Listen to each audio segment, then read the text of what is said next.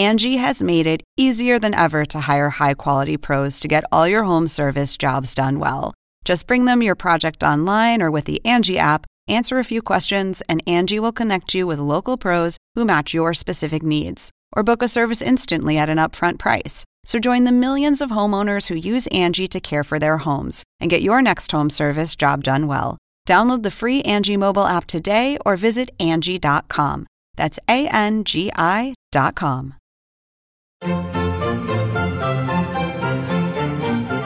Según el diccionario de la Real Academia Española, La cultura pop se define como el conjunto de las manifestaciones en que se expresa la vida tradicional de un pueblo.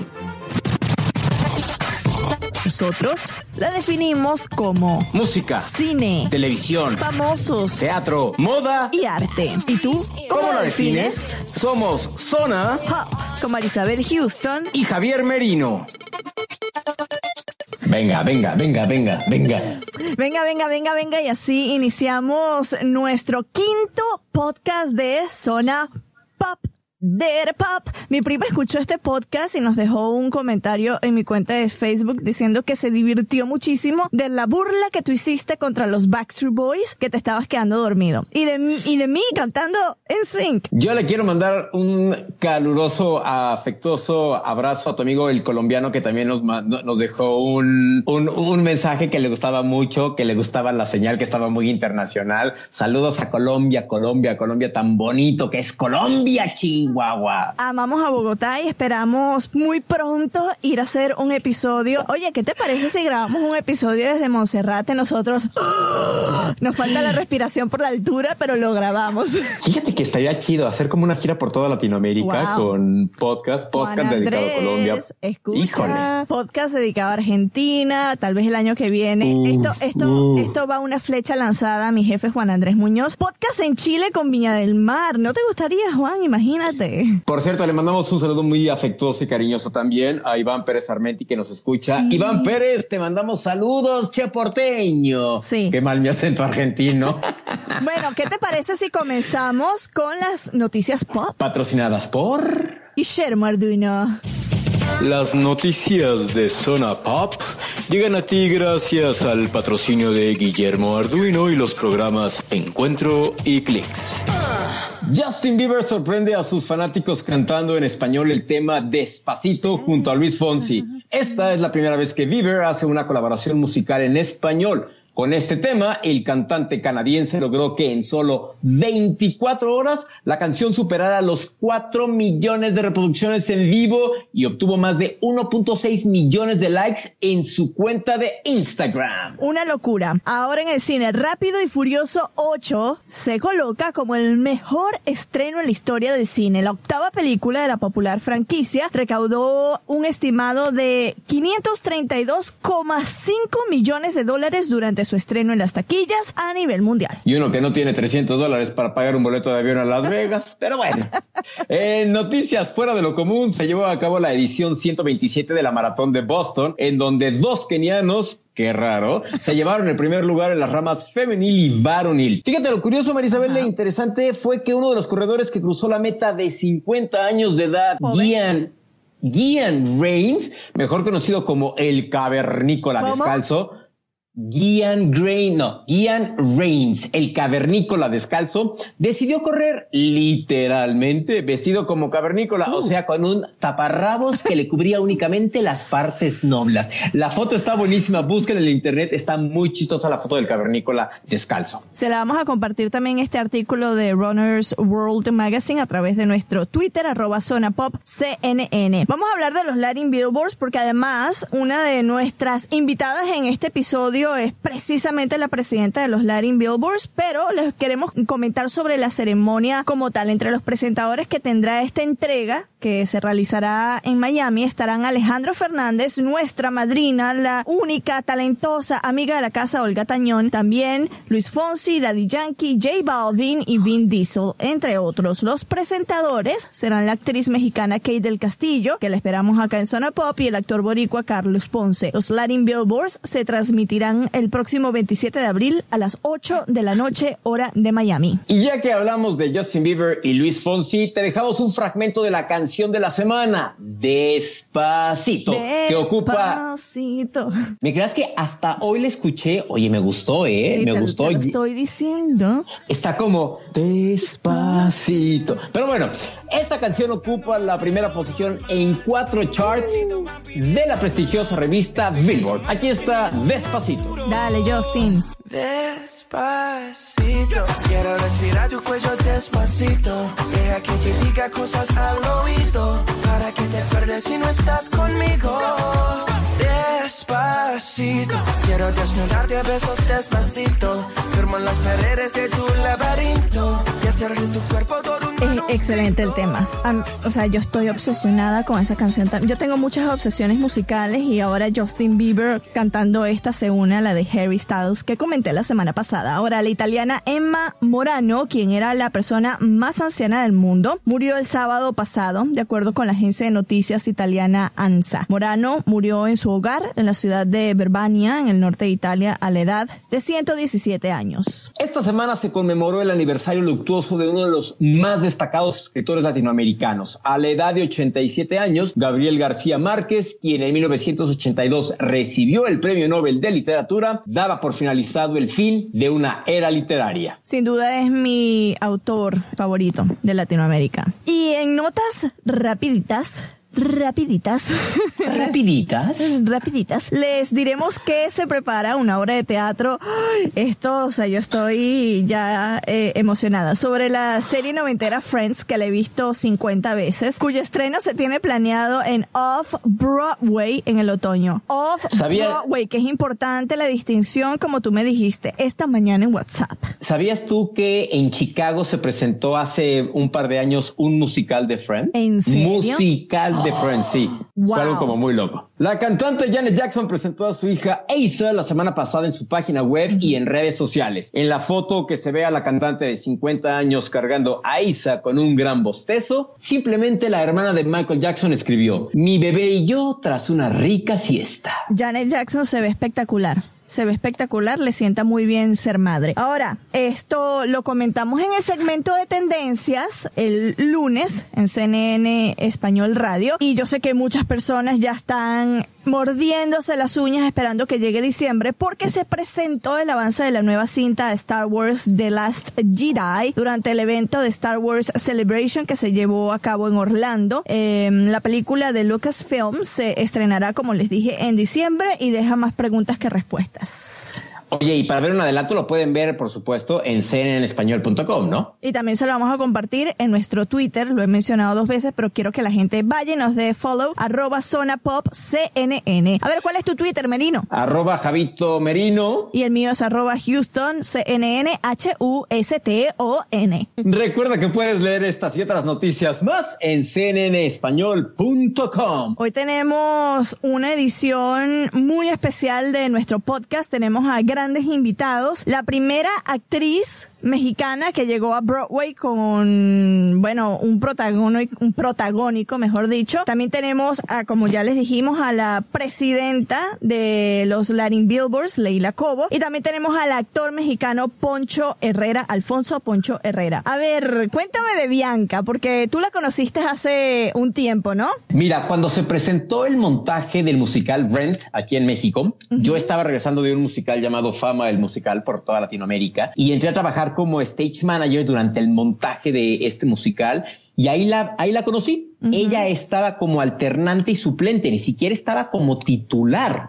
Después se estrenó El Fantasma de la Ópera y ella pasó a ser jefa de baile, jefa del cuerpo de baile y hacía de repente apariciones. Pero cuando se fue para arriba fue con Chicago el musical y tan así que se la llevaron a Broadway y allá se quedó y sigue estando allá con un gran éxito, una voz impresionante, una habilidad en el escenario para moverse, para interpretar este personaje. De veras, Marisabel, tú que no has visto Ningún musical. este musical, Sí. lo tienes que ver. Métete a YouTube, busca Bianca Marroquín Chicago y vas a ver diferentes escenas y es excelente, es divertida. De hecho, hay una parte del musical que estuvo en México donde la puedes ver en el papel que sigue interpretando hasta ahorita. Entonces, date una vueltecita, búscala y vas a ver qué excelente actriz y cantante de teatro musical es Bianca Marroquín. No, y además Bianca ya nos está esperando en Nueva York para que hagamos un tour por toda la ciudad, que es lo que hace un actor de Broadway un día en esta ciudad, ¿no? Bueno, ¿qué les parece si ya empezamos a escuchar a la gran Bianca Marroquín?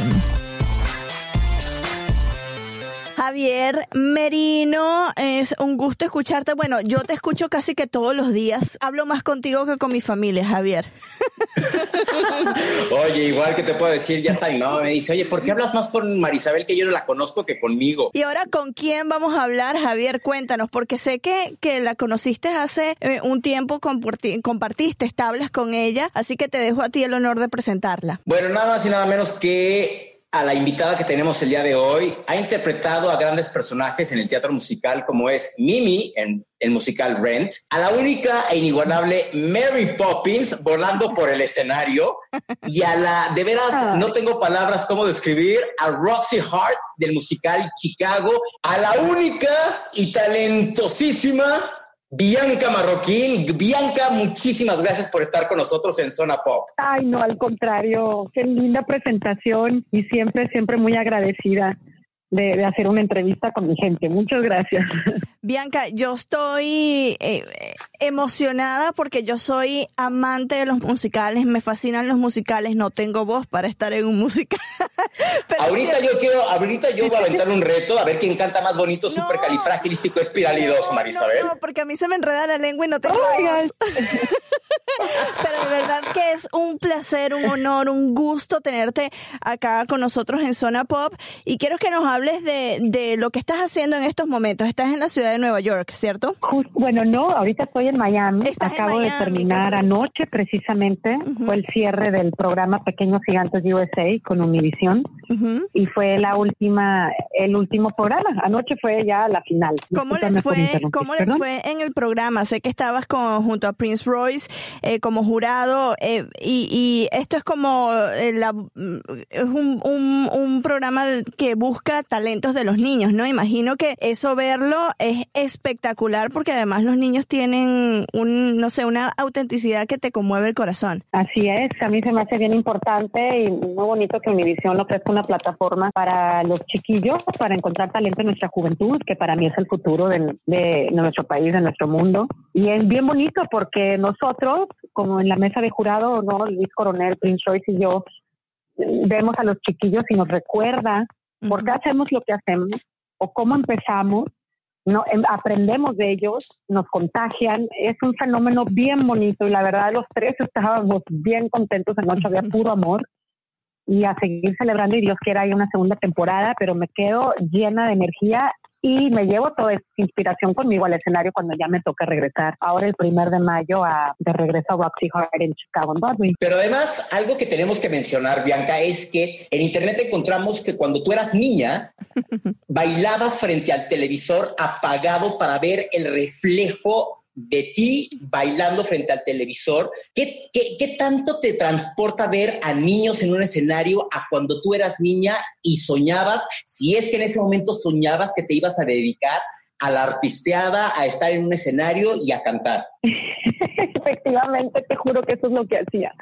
Me ponía mi, vestidito de Pascua y mis zapatos de charol blanco, mi, atuendo de Pascua, que era lo más bonito que tenía de niña, y me paraba frente a esos televisores grandotes, ¿te acuerdas? Que, se, estaban en el piso, llenos de madera, o sea, todo así, todo era un mueble, la televisión era un mueble. Y entonces, ese, eso es efectivamente como mis primeras este, eh, sueños de, de, ser artista, de bailar, de, de compartir. Y con los chiquitos, ahora, pues me, me recuerdan, me identifico, me identifico esa emoción y esa pasión que ellos tienen y, y que gracias a sus papás que los dejan y nos los prestan en Univisión para poder este y seguir inspirando a otros niños. Estos niños saben perfectamente qué quieren ser cuando sean grandes, que eso es difícil de encontrar y aparte cuentan con la valentía de perseguir sus sueños y de pararse frente al público.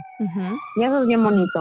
Bianca, esto fue a los tres años eh, cuando, o no, de pequeña, cuando te parabas frente al televisor apagado para ver tu reflejo.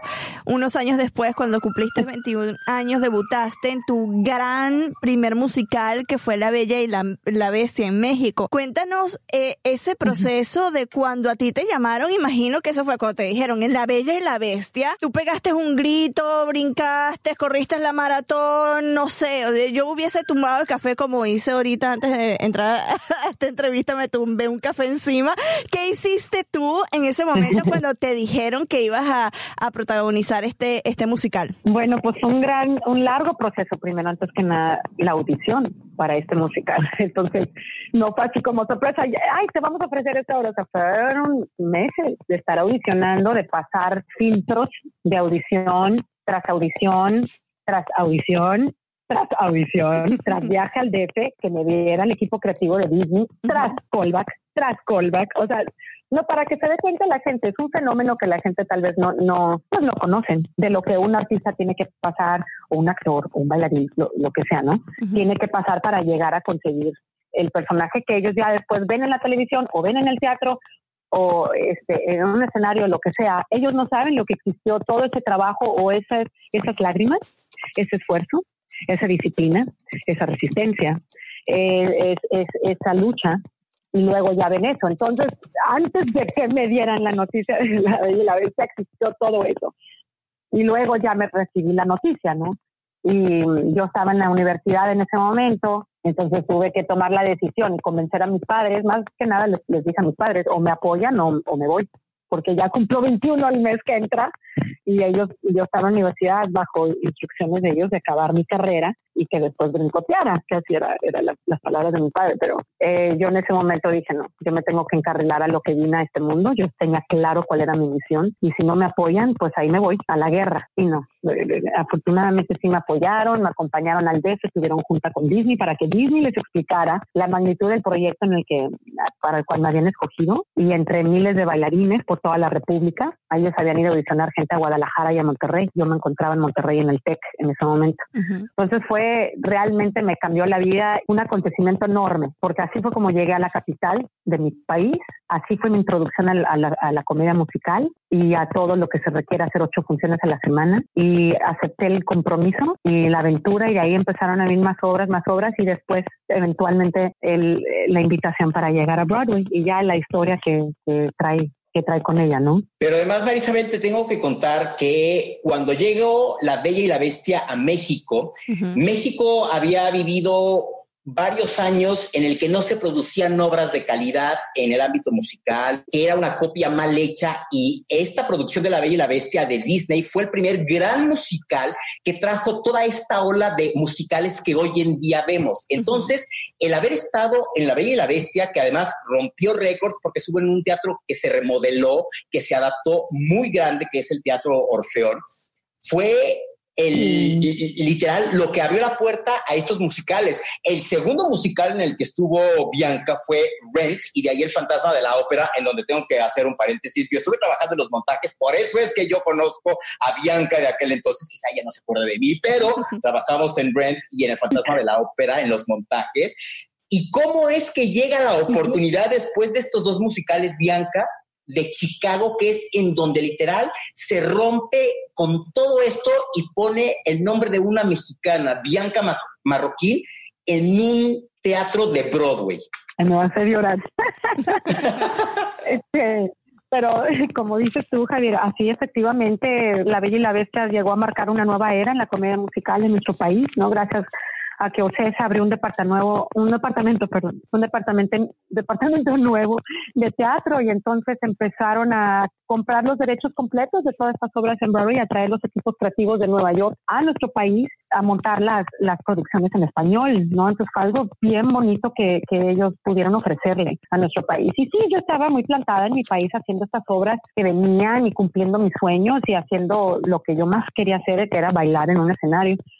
Y cuando viene el Chicago, nunca pensé que me iba a quedar para empezar con el protagónico. Yo seguía audicionando para pues bailarina, para parte del coro, para capitán de danza, para, para todo eso que yo pensé que hasta ahí llegaba, ¿no? Lo que, este, mi talento, pero no, me equivoqué un poquito y fue cuando ya, este, es una historia más larga, pero me ofrecieron el personaje de Roxy, que querían mujeres entre 35 y 47 años de edad, y en ese entonces yo tenía 25, entonces no tenía la edad, ay, decían de preferencia famosas, y no tenía la fama, porque no había hecho en, ese entonces nada de televisión, más que estar en la televisión en el reflejo de niña, de mi televisora. Eso, eso era todo. Realmente solo en mi casa me conocían.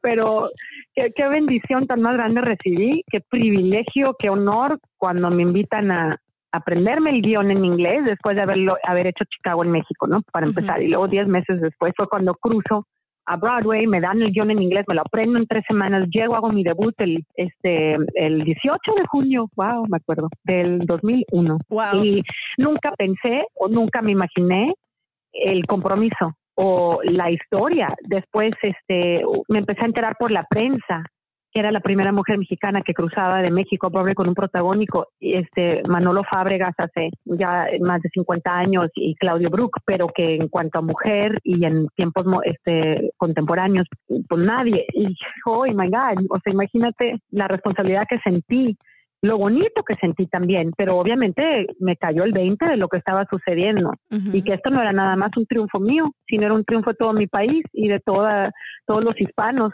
tratando de poner el nombre este, de los latinos en alto en Broadway, ¿no? Entonces, bien bonito, bien bonito. De todos los hispanos, porque tú estás contando eso y yo tengo la piel chinita. Ojalá me la pudiesen ver porque tengo la piel muy erizada al escuchar pues toda tu historia porque es un, un ejemplo de perseverancia, de disciplina, lo dijiste, de disciplina, de que no es de la noche a la mañana que se consigue mm, eh, el éxito, que consigue escalar en, en una posición como esta, un protagonista un protagónico como Chicago, eh, son muchos años de trabajo, muchos años de esfuerzo, muchos años de, de, quizás no salir eh, con tus amigos para dedicarte a descansar y ensayar, a bailar, a, etcétera. Tú en Chicago compartiste escenarios con grandes, como cuando yo leí este nombre, yo pegué el grito Patrick Swayze. ¿Cómo fue compartir escenarios con Patrick Swayze? Ay, bien bonito. Mira, hasta se me, se me hace uno de la garganta, ¿no? Pues porque ya lo tenemos a él en otro plano, pero tuve la gran fortuna de compartir con él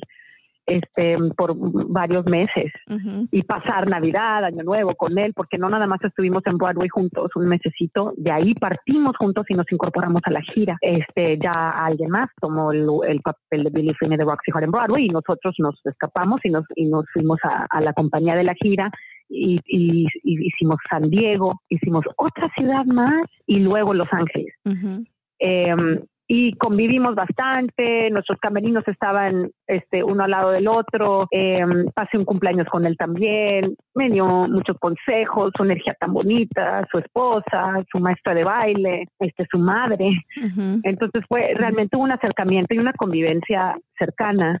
Y, y, pronto después, como al año y pico después sucede, ¿no? Lo de su fallecimiento. Entonces fue muy impresionante para mí. Claro. Este, y como que eh, sí, es, la vida eso pasa, ¿no? Cruzar camino con, con grandes energías que, Dios te permite, como que Dios te acerca a la gente con la que tienes que compartir, aprender y, de ahí agarrar algo para tú seguir en tu propia misión. La de él, este, eh, desgraciadamente fue, fue corta, pero yo estaré eternamente agradecida por todo lo que recibí con él en el escenario, eh, tanto en el escenario como afuera. Y otra gran energía con la que lograste compartir el año pasado fue con tu coterráneo también, Jaime Camil, que yo no lo conozco personalmente, tengo varios colegas que lo conocen y dicen que es un excelente ser humano y que es súper divertido. ¿Llenaron de chiles el escenario ustedes? de picante, el picante mexicano. ¿Cómo fue compartir con Jaime? sí. No, pues también muy orgullosa de mi amigo. Para empezar, esta es una amistad de muchos, muchos, muchos años. Este, entonces, y yo sé y me constaba que uno de sus grandes sueños era llegar a Broadway y me siento tan orgullosa y, todos, o sea, aprender de él de que lo logró, ¿me entiendes? Este, unos añitos, pero mientras, mientras él llegaba a Broadway, él estaba cocinando otras cosas por otro lado, em, en televisión, en cine, y luego, para que veas que cada quien tiene una orden de, de, de eventos diferente, ¿no? Acá a todo el mundo le pasa en diferente orden todos los sueños, ¿no? No hay, no existe un orden, no existe una fórmula eh, en especial, o sea, hay diferente, todo el mundo se, se fabrica su propia, propia fórmula, pero para cuando la vida por fin nos pone en el escenario en Broadway juntos, no, pues como tú dices, chispas y salsa.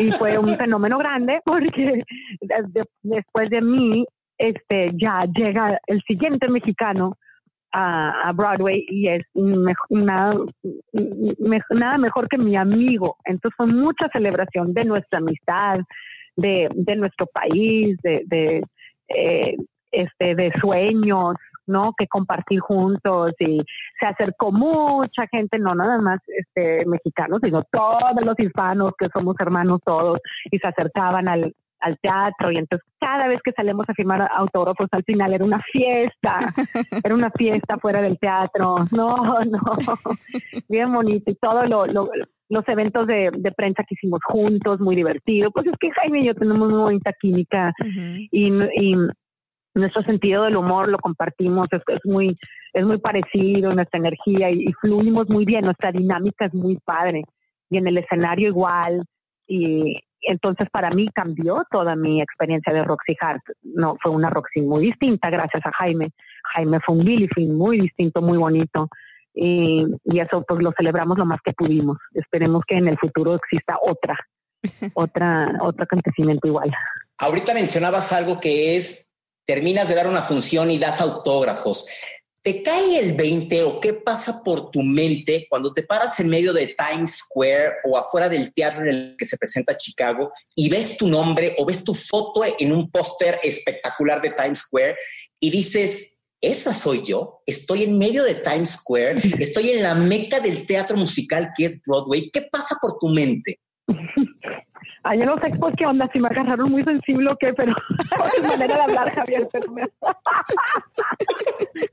pero es que es cierto. Fíjate que, mira, a mí en mi casa me, me, me criaron a ser muy humilde y muy respetuosa. Y, y, gracias a Dios eso siempre me sigue acompañando. Entonces, como te diré, ah, creo que me tengo que estar recordando a cada rato de las cosas que he hecho, simplemente para valorar el momento, ¿me entiendes? No para que en ningún momento se me van a despegar los pies de la tierra. La verdad, yo no veo eso pasando, nunca. O que se me voy a volar, o que se me va, o sea, no, no se me olvida de dónde vengo, no se me olvidan mis esfuerzos, todo lo que me ha costado llegar a donde estoy. Por eso cuando veo esto, esto que me dices, Javier, ahorita, por ejemplo, mi, mi, mi billboard grande en Times Square, y mis amigos que están ahorita en Nueva York se toman fotos con el, o sea, o le toman fotos al y lo, y lo ponen en las redes, me lo mandan. O yo cuando he estado en Nueva York y mis autobuses, ¿no? Con, con una Roxy, que en ese caso yo estoy acostada en todo el, el, el, camión, o otro tipo de, de promoción, ¿no? O mi campaña. Pues claro que siento bien bonito y me, me dan ganas de llorar. No me la creo no me la creo en verdad, me dan ganas de parar a alguien en la calle y decirle, oye, ¿puedo compartir algo contigo? ¿Ves esa, esta mujer que está ahí arriba? Esa soy yo. O sea, como que por si ando muy sola. De Monterrey así es una ciudad muy dinámica y muy apresurada, con un ritmo muy, muy, muy fuerte. Entonces todo el mundo anda solo yendo a sus lugares. Nadie tiene tiempo para nada, pero por eso me dan, yo me quedo parada ahí viendo mi foto y me, y me siento orgullosa y me siento querida y apoyada, festejada por mi, por mi gente de Chicago, que ya llevó pues una relación de más de 15 años con ellos. Por cierto, nosotros le pedimos a Bianca, tú le pediste a Bianca que cuando le hicimos la entrevista, vamos a aclarar, ella estaba en Miami finalizando su programa de televisión y se regresaba ese mismo día a Nueva York y le pediste, ¿qué es lo que le pediste a Bianca? En la entrevista ella mencionaba que ir a Times Square, que es esta plaza central en Nueva York, donde ves las, todas las marquesinas de los teatros, las, los anuncios espectaculares de las tiendas, de las marcas de ropa, todo. Es muy común que veas los anuncios que hay de las obras de teatro de los musicales en Broadway. Y ella está en una marquesina enorme y le pedimos que por favor nos mandara una foto de esta marquesina. Y dicho y hecho, Ahí está. La pueden ver ahorita en nuestro Twitter. También la pueden ver en la página de C en español, en, la entrevista en el podcast que le hicimos a Bianca Marroquín. Y no sabes, no, tú que nos estás escuchando en Paraguay, Venezuela, en Colombia, no sabes lo sencillo y lo divertida que es Bianca. ¿A poco no? Sí, no, yo quedé sorprendida porque es una persona tan, tan sencilla, tan cercana y que, eh, bueno, próximamente estaremos hablando con ella. También tendremos una segunda parte porque estará lanzando un disco de boleros. Entonces ahora sabremos también de esta faceta de cantante que, bueno, ya sabíamos que era cantante, pero ustedes escucharán esta faceta con este disco de boleros. Así que tendremos la segunda parte con Bianca, pero súper talentosa. Al final de la entrevista eh, lloró con nosotros porque no sé estaba muy sentimental ese día, pero eso te, te da, te dice la calidad de ser humano que es que, que reacciona de esa manera tan, tan auténtica, ¿no? A, a un, no sé, un comentario que le hagamos o simplemente decirle que estamos orgullosos como latinos de, de que ella haya logrado ese estrellato que es muy difícil tener un protagonístico en Broadway. ¿Sabes qué? Son pocos los latinos que están triunfando en, en Broadway. eh, mexicanos son contados. Hay, hubo, de hecho, hace poco cuando estuvo Amor sin Barreras, West Side Story, estuvo un venezolano, un compatriota tuyo, que ya también estaremos platicando con él más adelante. Eh, estuvo el, estelarizando West Side Story en el papel de Bernardo, en el que, y impresionante también. eh, o sea, imagínate llegar, Marisabel, a la meca del teatro No, eso musical. tiene que ser lo máximo. Tiene que Debe ser de ser máximo. impresionante, increíble, así salir y todas las noches salir a dar una función con el teatro lleno, porque además, para quien nunca ha estado en Broadway, Yo no he es estado, difícil. Sí. Es, es, es, es muy difícil encontrar boletos, los tienes que comprar Sí. con mucha anticipación o de plano irte a hacer cola a unas taquillas que se llaman tickets que te venden boletos Uy, se metió el mismo día Se y que te salen un poco más baratos. Se metió en maligno. Ajá, entonces dime, en las taquillas o hacer unas colas en las taquillas. En, sí, en unas taquillas especiales que se llaman tickets, en donde te venden boletos para ese mismo día y con ciertos descuentos. Entonces sí vale la pena muchísimo, muchísimo. Ya yo sé cuáles son esas Pero- taquillas, están en Times Square. Esas meras, y había otras en el World Trade Center, pero pues creo que pues cuando se cayeron las Torres Gemelas, pues por obvias razones desaparecieron. Pero vámonos a la segunda entrevista del día de hoy del podcast. Platicamos con la presidenta, con la directora, con la CEO, con la mera mera que truena mera, todos mera. sus chilaquiles de los Latin Billboards. Ella es Leila Cobo. Y a que ¿Qué no sabían, entrevista? no, espectacular, y a que no sabían que es colombiana, es caleña, es caleña. o sea, Y además le encanta la salsa. Le- bueno, sí, como buena caleña que es, le encanta la salsa. Tiene unos puntos de vista muy interesantes. Escribió para, para medios tan importantes como el LA Times. O sea, es una dura, como, como dicen en Colombia, es una dura. Y bueno, vamos a escuchar qué es lo que nos dijo sobre toda esta producción de los Latin Billboards, que son uno de los, de los premios más importantes de la música en español. Y estamos ya conectados vía telefónica con Leila Cobo. Ella es directora ejecutiva de contenido y programación para Latinoamérica de Billboard. Y es un honor tenerla acá en nuestro podcast porque nos va a estar hablando sobre un evento muy especial que precisamente Billboard lleva para todos los artistas, para la música latina. Leila, mil gracias por conectarte a CNN en español, al podcast de CNN en español, Zona Pop. Eh, gracias, gracias por tenerme, Marisabel. ¿Cómo están? Todo, todo muy bien. Tengo ya a Javier Merino eh, desde la Ciudad de México. Javier, Oye, Leila, muchísimas gracias. Y antes de que hablemos de la entrega de los Latin Billboards que se llevan a cabo el 27 de abril, yo quiero preguntar un poco sobre quién es Leila Cobo, la pianista crítica de música de- del Miami Herald y de ahí a Billboard. ¿Cómo es que se lleva a cabo esto? ¿Cómo es que podemos resumir tu historia de vida en un par de minutos? Mi historia de vida en tres palabras. no, eh, eh, no, es una cuestión de, suerte, de estar en el momento apropiado. Yo, yo soy pianista, yo estudié piano clásico, eh, pero también estudié periodismo y en algún momento tuve la suerte de poder mezclar las dos cosas. Empecé trabajando primero en el en el Los Angeles Times en Los Ángeles y ahí empecé a escribir de música y mm, tuve la gran fortuna de toparme con el puesto de crítica de música pop en el Miami Herald y ya cuando estuve aquí en Miami, empecé a ir a la conferencia de Billboard y a los premios Billboard y surgió la oportunidad de trabajar en Billboard y ahí, ahí llevo ya bastante tiempo. Pero es una manera maravillosa de mezclar las dos cosas que me gustan, que son los medios y la música. Además, quien no lo sepa, eres originaria de Cali, Colombia, caleña de corazón y de nacimiento. A mucho orgullo, sí, señor. y salsera, además, ¿verdad? Claro que sí, uno no puede ser de Cali y no saber bailar salsa. Eso sería una, no, imposible.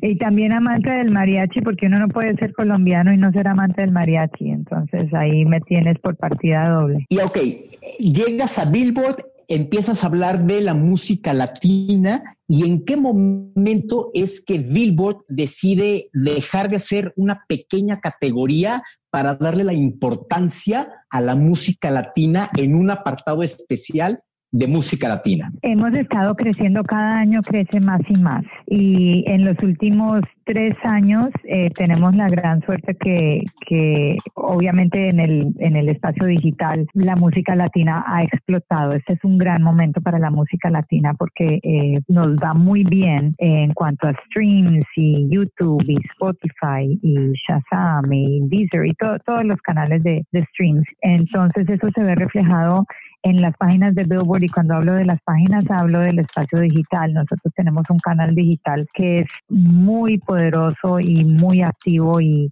todos los días nosotros montamos, que te puedo decir, 20 historias de música latina por lo menos al día desfilan por ese, por ese sitio web y tenemos un gran tráfico y, es maravilloso porque nos permite no solamente hablar con artistas, sino que tenemos noticias de música, estrenamos videos, estrenamos canciones, eh, montamos galerías de fotos eh, hay, es, como un mundo de música latina en, en bajo Billboard y todo es en inglés.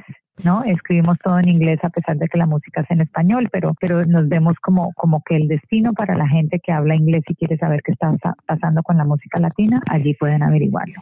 Leila, y explícale a la audiencia de qué se trata Billboard, porque todos los que eh, conocemos de música, que trabajamos en, en, esta industria de la música para los medios, sabemos que Billboard, pues además de ser una publicación muy prestigiosa, tiene la lista de las canciones que, que son éxitos que todos la, la, consultamos para ver cuán popular es una canción y cuán no. Explícale a la audiencia de América Latina que tal vez no tiene una idea clara de lo que se trata Billboard como tal. Billboard es la marca de música más reconocida a nivel mundial. Eh, y lo digo en, en, serio, no sé que estoy sonando como una publicista, pero, pero es la verdad. Eh, Billboard es una marca que aquí en Estados bueno, eh, a, nivel global empezó como un panfleto de conciertos hace más de 100 años, imagínate. O sea que es una marca de centenaria. Y ha evolucionado y se convirtió en, en la... En, la revista que daba las estadísticas de la música. Entonces, Billboard tiene, publica cientos de charts cada semana y los charts o listados nos dicen cuánto, cuánta música se ha vendido, cuáles son las canciones que más suenan, cuáles son los discos que más se venden. Cuando la gente o los artistas hablan de que tienen la canción número uno, es según las listas de Billboard. Tienen el álbum más vendido, eso es según Billboard. Billboard es como la lista oficial de la música. Y, y tenemos listados para todo. Tenemos listados de la canción, de canciones digitales, de streams, de radio, eh, de ventas de álbumes, de ventas digitales, de streams, social. Tenemos un chart de los artistas que más aparecen en Twitter, tenemos un chart de los artistas más sociales de la semana. Eh, y en la música latina tenemos listados de regional mexicano, tropical, pop, música urbana. Entonces hay un poquito de todo y medimos todo y todo es muy científico, Marisabel. O sea que esto no es ni inventado ni nada, es realmente hay sistemas de medición y todas las semanas nos dan los datos y eso es lo que se publica. Yo tengo una pregunta que podría sonar como un poco tonta, pero prefiero hacerla, Leila. ¿Cuál es la diferencia? no, todas preguntas son buenas, todas las preguntas son buenas.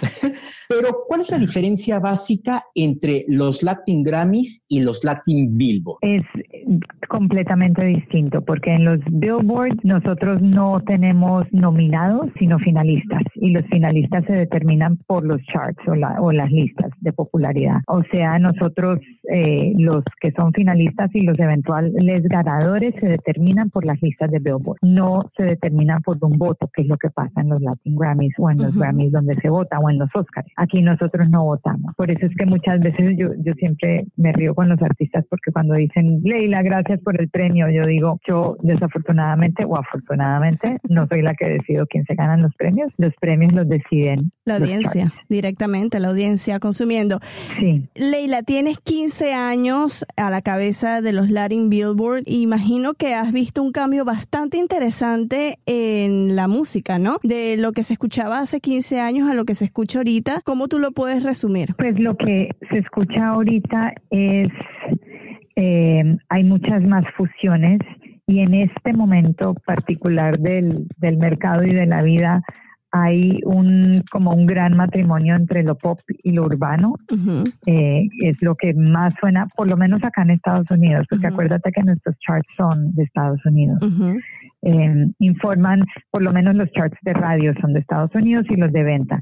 Ya los de streams y YouTube y todo eso ya ya son internacionales pero todo lo que es aquí doméstico es Estados Unidos y lo que se oye acá es eh, un movimiento de fusión muy grande. Eh, hay muchos artistas nuevos ahora, lo cual me parece muy emocionante. Hay un movimiento de música mexicana tradicional muy fuerte con artistas jóvenes que a mí me parece que son buenísimos y que son emocionantes y que están haciendo cosas distintas. Eh, entonces creo que en este momento hay, hay muchas cosas interesantes pasando porque creo que hace 15 años como que el mercado le pertenecía a, a cinco artistas que eran muy grandes y ahorita creo que se, finalmente se ha abierto un poquito más. Aunque se ha abierto, igual seguí, yo estaba, estoy consultando acá y justo antes de hablar contigo, estábamos hablando Javier y yo de, de las listas del, de los charts latinos y vemos que precisamente la fusión entre Luis Fonsi y Daddy Yankee con la canción que yo creo que es el tema este, de, los primeros meses del año despacito es lo que está dominando. Tú que eh, vemos mucho el, el, el, género urbano ligándose con el pop, con la salsa, con Olga Tañón que también tiene otro tema que es urbano, merengue, salsa, algo así. Y, e hicimos una entrevista con Il Bolo en nuestro eh, podcast anterior y ellos decían que les gustaría colaborar en, en este estilo urbano con Maluma. ¿Cuál es la combinación más rara que tú has visto con el, con, con el género urbano? Bueno, esa sería bastante rara. en mi opinión, muy personal. Em, pero, ¿qué te digo? Yo creo que esas mezclas funcionan. Creo que mucho viene de la canción en sí. Si la canción es una gran canción, funciona. Y a mí me parece que eh, cuando tú tienes una gran canción como Despacito y le metes esa parte urbana, se vuelve más interesante en este caso porque además lo amplías, eh, puedes entrar a formatos de radio que no ibas a entrar de otra manera, pero la canción se presta. Creo que tiene que, que prestarse la canción y creo que tiene que no sonar forzado y, y, no me parece que tenga nada de malo hacer estas fusiones. ¿ah? alguien el otro día me preguntaba que si era sencillamente una manera de llegar a la radio y yo dije, bueno, puede que sí, pero ¿qué importa? Si funciona, a mí no me importa que, que hagan experimentos. Mira, yo... Pero sí creo que tiene que haber como cierta congruencia, ¿no? De la canción y que haga sentido y que se sienta bien y que se sienta cómoda. Si se siente bien y se siente cómoda y suena bien, yo creo que cualquier mezcla es, puede funcionar, la verdad. Yo me resistí mucho a que me gustara el género urbano y te lo confieso, pero gracias a varias canciones de J Balvin, a Maluma y ahora a esta de Despacito estoy entrándole, así que soy bastante nueva en el género urbano porque a mí me gusta más el pop rock, pero me parece súper interesante. Esta, esta canción es espectacular y yo la tengo cantando con varias semanas y varias gente de mi equipo la tiene en la mente. A ver, Javier, sé que querías también hablar un poquito de la entrega de premios, ¿no? Sí, Leila, ¿qué vamos a ver? y qué, o qué podremos esperar para esta entrega 2017 de los Latin Billboard? Sabemos que Nicky Jam y Shakira domina las nominaciones, pero desde tu punto de vista, qué vamos a poder ver y qué podremos esperar. Bueno, todavía no hemos anunciado a, todos los que se van a presentar. Apenas estamos empezando a anunciar, pero yo creo que ustedes ya saben que tenemos confirmado ya a Nicky Jam. También vamos a tener Tararán, a Ricardo Arjona. Uh, A Alejandro Fernández, uh. a gente de zona. de zona los a Zion y Lennox a Banda MS, que ese es un grupo pues que le está yendo supremamente bien, no les tengo que decir, eh, a CNCO, que también les está yendo muy bien.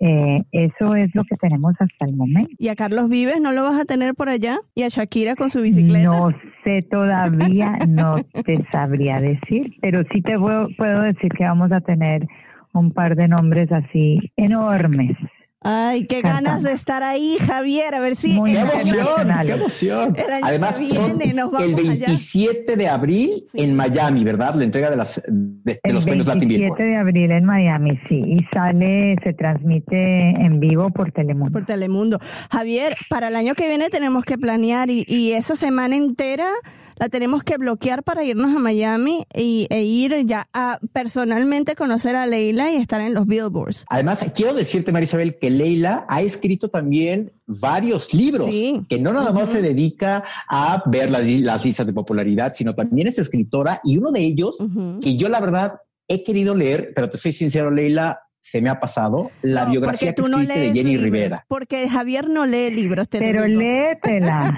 sí, no, sí, por supuesto. Quiero leer la biografía que escribiste de, de Jenny Rivera. Es muy medida y es muy así como verás.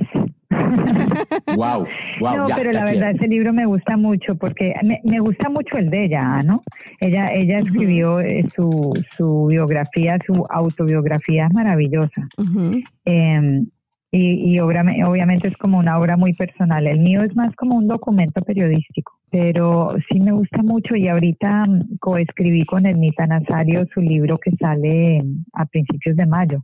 Entonces igual sigues muy conectada con tus raíces de la pluma, de seguir escribiendo.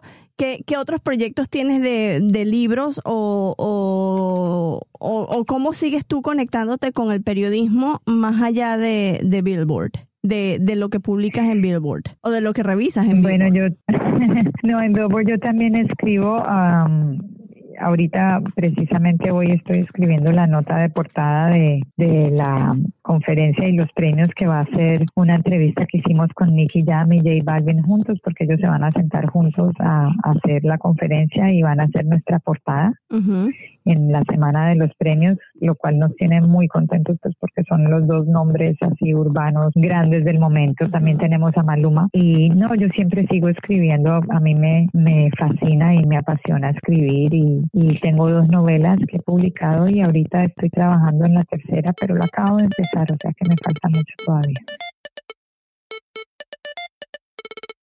Y la ceremonia de los Latin Billboard se transmitirá el jueves 27 de abril a las 8 de la noche, hora de Miami, por la cadena Telemundo. Así que la próxima semana, el jueves, marca tu calendario para que puedas ver a Kate del Castillo y al actor boricua Carlos Ponce ser los principales conductores de esta ceremonia de premios. No, va a estar espectacular, yo no me lo voy a perder. Ahora, ¿quién es nuestro tercer y último invitado del día de hoy? Ok, tengo que hacer esta introducción y tengo que echar de cabeza a Marisabel Houston. Cuando le dije, oye, ¿qué te parecería entrevistar a Alfonso Herrera? Me dijo, ¿Quién es Alfonso Herrera? En su acento venezolano comiéndose las heces, por supuesto, ¿no? Yo, ¿cómo que quieres Alfonso Herrera? Es Poncho Herrera, el que estuvo en RBD y que ha hecho muchas series de televisión. Cuando le mandé la foto, Marisabel Houston pegó un salto y se emocionó tanto que dijo, ya, sí, sí, sí, sí, sí. Lo que pasa es que yo no lo reconocía de nombre, la verdad no lo reconocía de nombre, pero de cara sí, o sea, lo hemos visto en varias series. Y tú sabes algo súper gracioso, Javier. El mismo día de la entrevista es que yo caí en cuenta que era el de Sense 8. o sea, yo no había caído en cuenta que, que Poncho también estaba en Sense 8. Tú dices que durante la entrevista yo estuve demasiado hyper porque mis caras eran un poema. La realidad es que yo tenía un nivel de estrés porque ustedes no saben lo que pasó antes de grabar esta entrevista todos los sistemas caídos, no querían funcionar los micrófonos y mi nivel de estrés era tan grande, pero Javier tan dulce le dijo, ¿qué le dijiste a, Poncho? Ah? Le dije, oye, nada más te quiero advertir que Marisabel está como muy emocionada de entrevistarte. Y la entrevista la hicimos vía Skype para tener una mejor conexión. Cuando Marisabel vio que estaba Poncho Herrera a 10 centímetros del teléfono, literal se paró de, de, la silla y empezó a correr y a chocar contra la pared y chocaba contra la pared y rebotaba, chocaba contra la pared bueno, y, ese y rebotaba. Para, para mi favor, ese comportamiento mío de bouncing off the walls es muy conocido acá porque soy muy expresiva. Pero tú me echaste al agua diciendo que yo era fanática de él desde que nació, prácticamente. Pues sí, pues sí, literal, literal. Entonces, bueno, platicamos con Poncho Herrera de, de todas las series que ha protagonizado. Uh -huh. Obvio, Marisabel le preguntó de Sensei, su serie favorita en esos momentos. Y la cinta que está protagonizando actualmente y que se estrenó el viernes pasado en Netflix, El Elegido. Así que si estás en casa, en tu computadora, en tu mismo teléfono, uh -huh. puedes descargarla y verla y ya dejarle tus, tus, comentarios, por supuesto, a Poncho de lo que piensas. No sabes qué buena onda se portó, ¿verdad, Marisabel? Sí, sí, se portó muy buena onda, sobre todo después que tú le dijiste que yo era fanática de él desde que nació. Escucha, bueno, es que, oye, que se puede ser uno fanático también acá, ¿no? Esa es la idea de nosotros ser fanáticos también en zona pop. Pero bueno, vamos a escuchar, vamos a escuchar mi sobre entusiasmo en esta entrevista. Nada más lo notarán en la voz. Bueno, bienvenido a Zona Pop, es un podcast de cultura pop, de televisión, de cine, de música, de todo, de todo hablamos acá. Y vamos a comenzar a hablar de la película que se estrena o que ya se estrenó mundialmente en Netflix, El Elegido.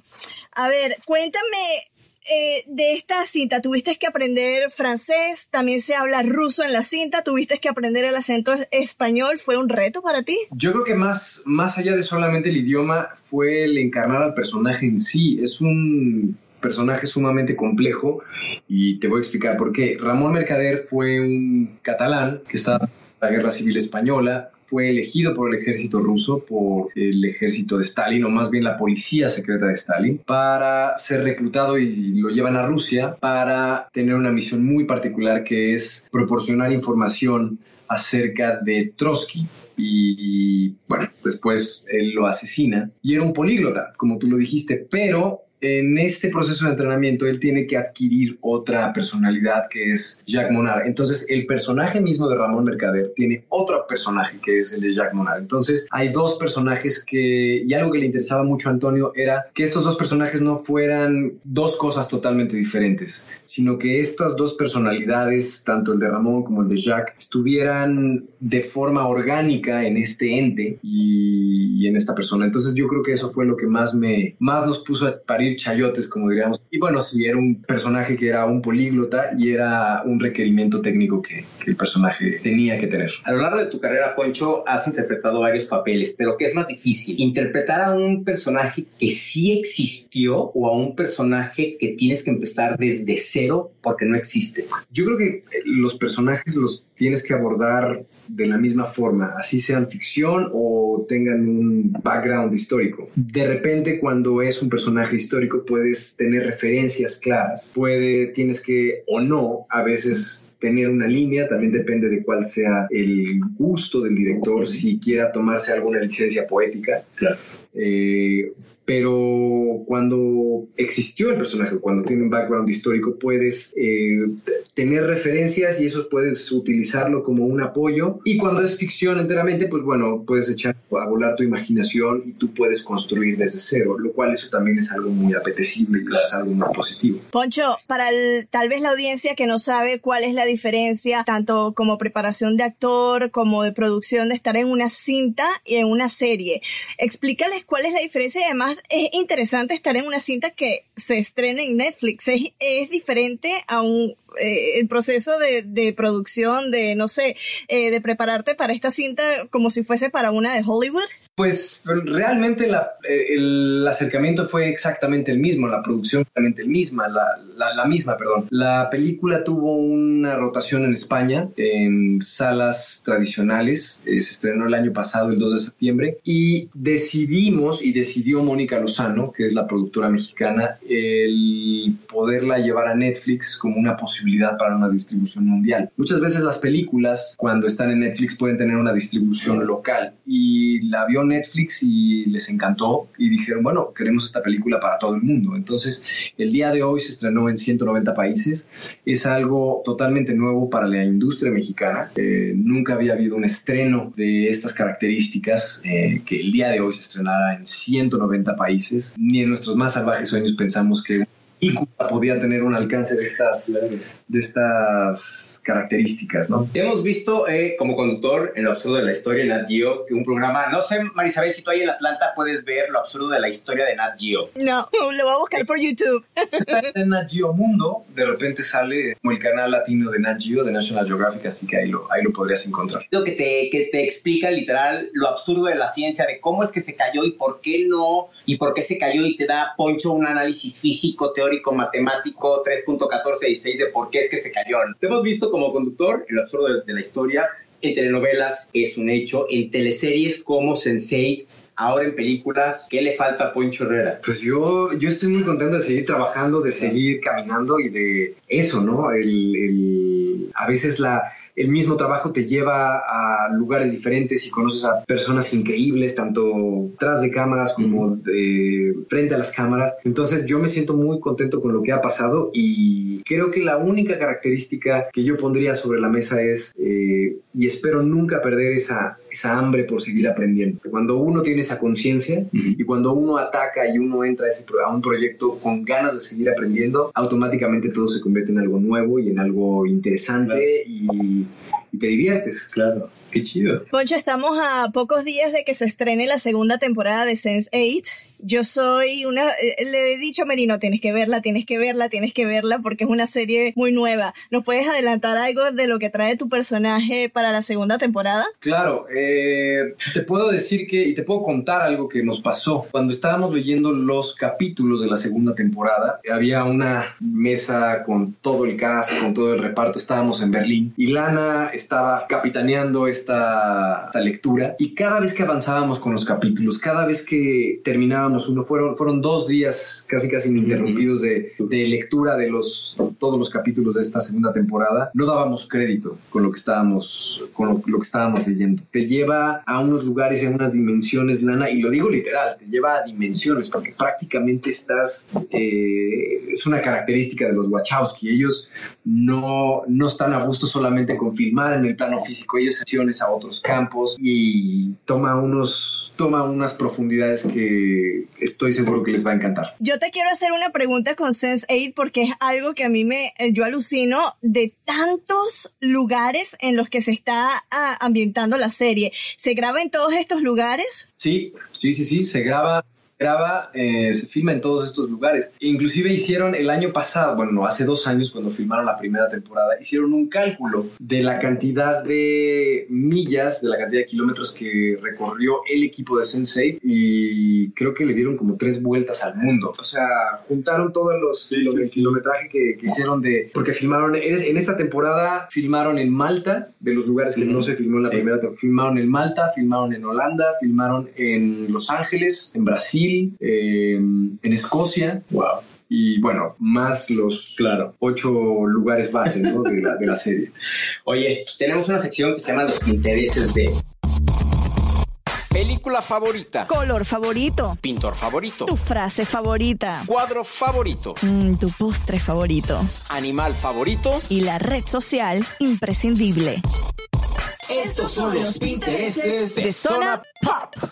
Te vamos a preguntar cosas de, de, cultura pop, a ver, y tú nos respondes qué te gusta. Ok, espero no defraudarnos. Ok, empieza. Ok, vamos a comenzar. ¿Cuál es tu película favorita? Y no me puedes decir que es la película que estás ahorita presentando. No, eh, la trilogía del Padrino. Y yo siempre digo que es la trilogía porque yo siempre veo la trilogía del Padrino como una sola. Porque si empiezas a ver la primera, tienes que terminarla, tienes que echarte las dos, las, las tres de corrido. Grupo de música que no puede no tener en tu teléfono, en tu iPod. En este momento eh, estoy escuchando, yo venía escuchando, es este mm, Grupo Nietzsche, me gusta la salsa. ¿En serio? Sí, sí, sí. ¿Salsero? Sí, me gusta la salsa. ¿Qué pintor o cuadro favorito tienes? Te voy a contar una anécdota. Cuando fui por primera vez al Museo Reina Sofía, eh, yo tenía muchas ganas de conocer el Guernica y de repente yo pensaba que eran otras dimensiones y cuando vi ese cuadro me voló la cabeza. Me voló la cabeza ese, ese cuadro. Programa de televisión cómico favorito. Better Call, Call Saul. Ok. Better Call Saul. ¿A qué lugar prefieres ir a vacacionar? A la playa. Helado de vainilla, helado de chocolate. De vainilla. ¿Cuál es tu color favorito? El azul. Él fue Poncho Herrera. Poncho, muchísimas gracias. Quedamos, por supuesto, de platicar más adelante cuando tuviera otros proyectos. Le preguntamos cómo había cambiado su vida al ser papá y bueno, yo que le pude ver eh, los ojos, o sea, le brillaban los ojos, sacaba chispas y palomitas de los ojos de es lo mejor que me ha pasado en la vida. Y además que, que es muy, muy, muy reciente lo de que se convirtió en padre, ¿no? Sí, no tiene ni un año, no tiene ni un año, entonces está, esa feliz. de esa fase, como le dicen los gringos, baby honeymoon, que todavía están con el bebé chiquitico, están muy felices, así que mira, a la a, a su mujer y, y, a Poncho felicidades y que disfruten pues el crecimiento del bebé porque crecen muy rápido, crecen muy rápido. Merino, hoy estuvo y antes de bueno, ¿no? A ver, dime. Que estuvo súper bueno el, el, podcast hoy. Estuvo buenísimo. Te tuvimos a tres grandes y esto pinta que va como para mejor todavía, ya ¿no? próximamente tendremos a Elton John y a Mick Jagger. Así como vamos.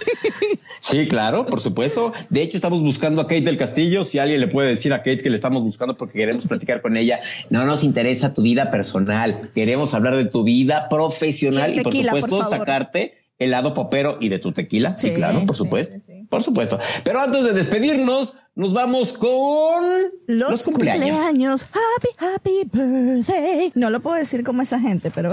Happy, happy birthday. Happy, happy birthday. Happy, happy birthday.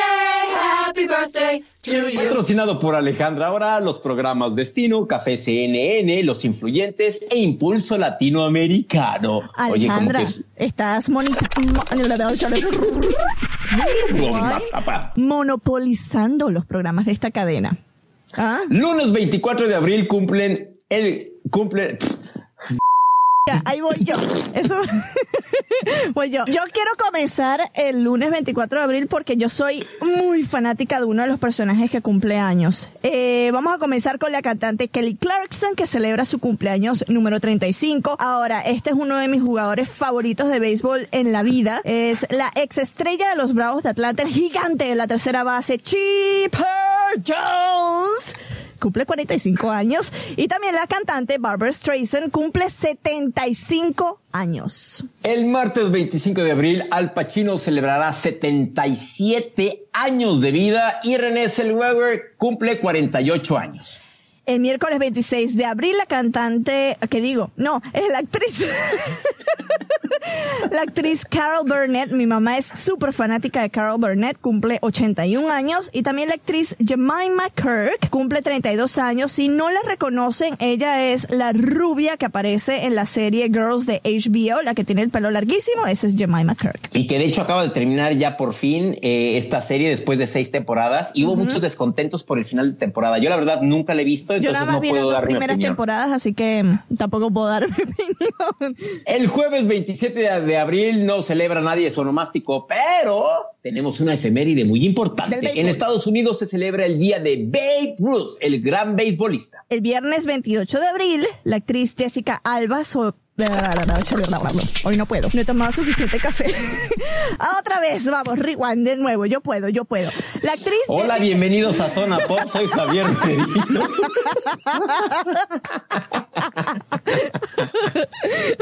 ok, Ok, viernes 28 de abril. La actriz Jessica Alba soplará 36 velitas el día de hoy. O bueno, el día el 28 de abril. Yo no sé por qué puse aquí el día de hoy. Y la actriz española Penélope Cruz también cumple 43 años. La efeméride curiosa. Esto, mira, esto es como que tú no tienes 300 dólares para pagarte el viaje a Las Vegas, pero un empresario estadounidense pagó 20 millones de dólares hace 16 años para visitar la Estación Espacial Internacional. Desgraciado infeliz. Ojalá que se haya hecho popó en el espacio y que su popó haya flotado enfrente de él y se le haya embarrado en la cara. Lo siento. Ya va, ya va, ya va. El sábado 29 de abril, el tenista Andreaga. ¿Qué te puse yo en el, en el papel extensiva? Hoy estoy. Es el autocorrector. Sí, échale la culpa al autocorrector. El sábado 29 de abril, el, ex tenista Andrea Agassi cumple 47 años. El actor Jerry Seinfeld cumple 63. Y el domingo 30 de abril, si usted no vio esto cuando era pequeño, usted no tuvo infancia. Se celebran 79 años desde que, desde la primera vez que Bugs Bunny apareció en la pantalla chica. ¿Tuviste? Bugs Bunny o todos estos claro, caricaturas. No, claro, todos los Looney Tunes. Y es más, hasta en los 90 salió una moda, no sé si te acuerdas de las talleras de Looney Tunes al Apple Mayor. Y yo tengo un chaleco todavía de aquella época. ¿Cómo? Los, los cuadernos también de la escuela eran de Looney Tunes. Todo. ¿Te recuerdas de los tazos? Que eran como una cosa redondita, como una ficha esta de póker, pero eran los tazos de los Looney Tunes. ¡Oh! Que tantos recuerdos de los noventas. Y estamos viejos, ya estamos Somos viejos. chavos Algún día rucos. haremos un especial dedicado a los noventas. Son- oye, ya va, lo estás, estás jugando con eso, jugando con mi corazón, pero es en serio. Vamos a hacer un especial noventero de Zona Pop. Vamos a buscar la fecha y lo hacemos. Me, me gusta, me gusta. Te escuchas satánico, te escuchas satánico. Y Hola. porque este está, este está. Eso, eso te pasa por estar eh, de Hola, fiesta el Viernes Santo y te escuchas satánico. A ver, eso es todo, eso es todo. Ajá. Este está, este está, este es todo, amigos.